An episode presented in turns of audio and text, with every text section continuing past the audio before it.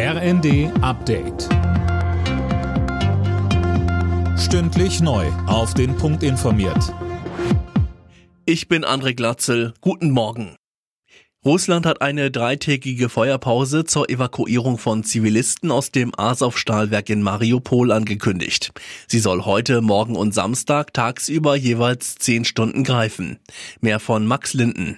In der Zeit würden russische Streitkräfte Fluchtkorridore für Zivilisten aus dem Industriekomplex öffnen, heißt es aus dem russischen Verteidigungsministerium. Die Menschen könnten dann nach Russland oder in die ukrainisch kontrollierten Gebiete reisen.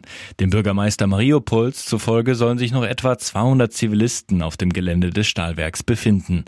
Auch hunderte ukrainische Soldaten sitzen dort wohl noch fest. Die EU-Länder haben sich noch nicht auf neue Strafmaßnahmen gegen Russland geeinigt. Ungarn, die Slowakei und Tschechien fordern Nachbesserungen am Sanktionspaket, das die EU-Kommission vorgestellt hat. Es sieht einen Importstopp für russisches Öl vor.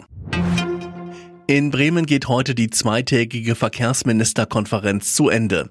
Am Mittag wollen Bundesverkehrsminister Wissing und seine Länderkollegen über die Ergebnisse informieren.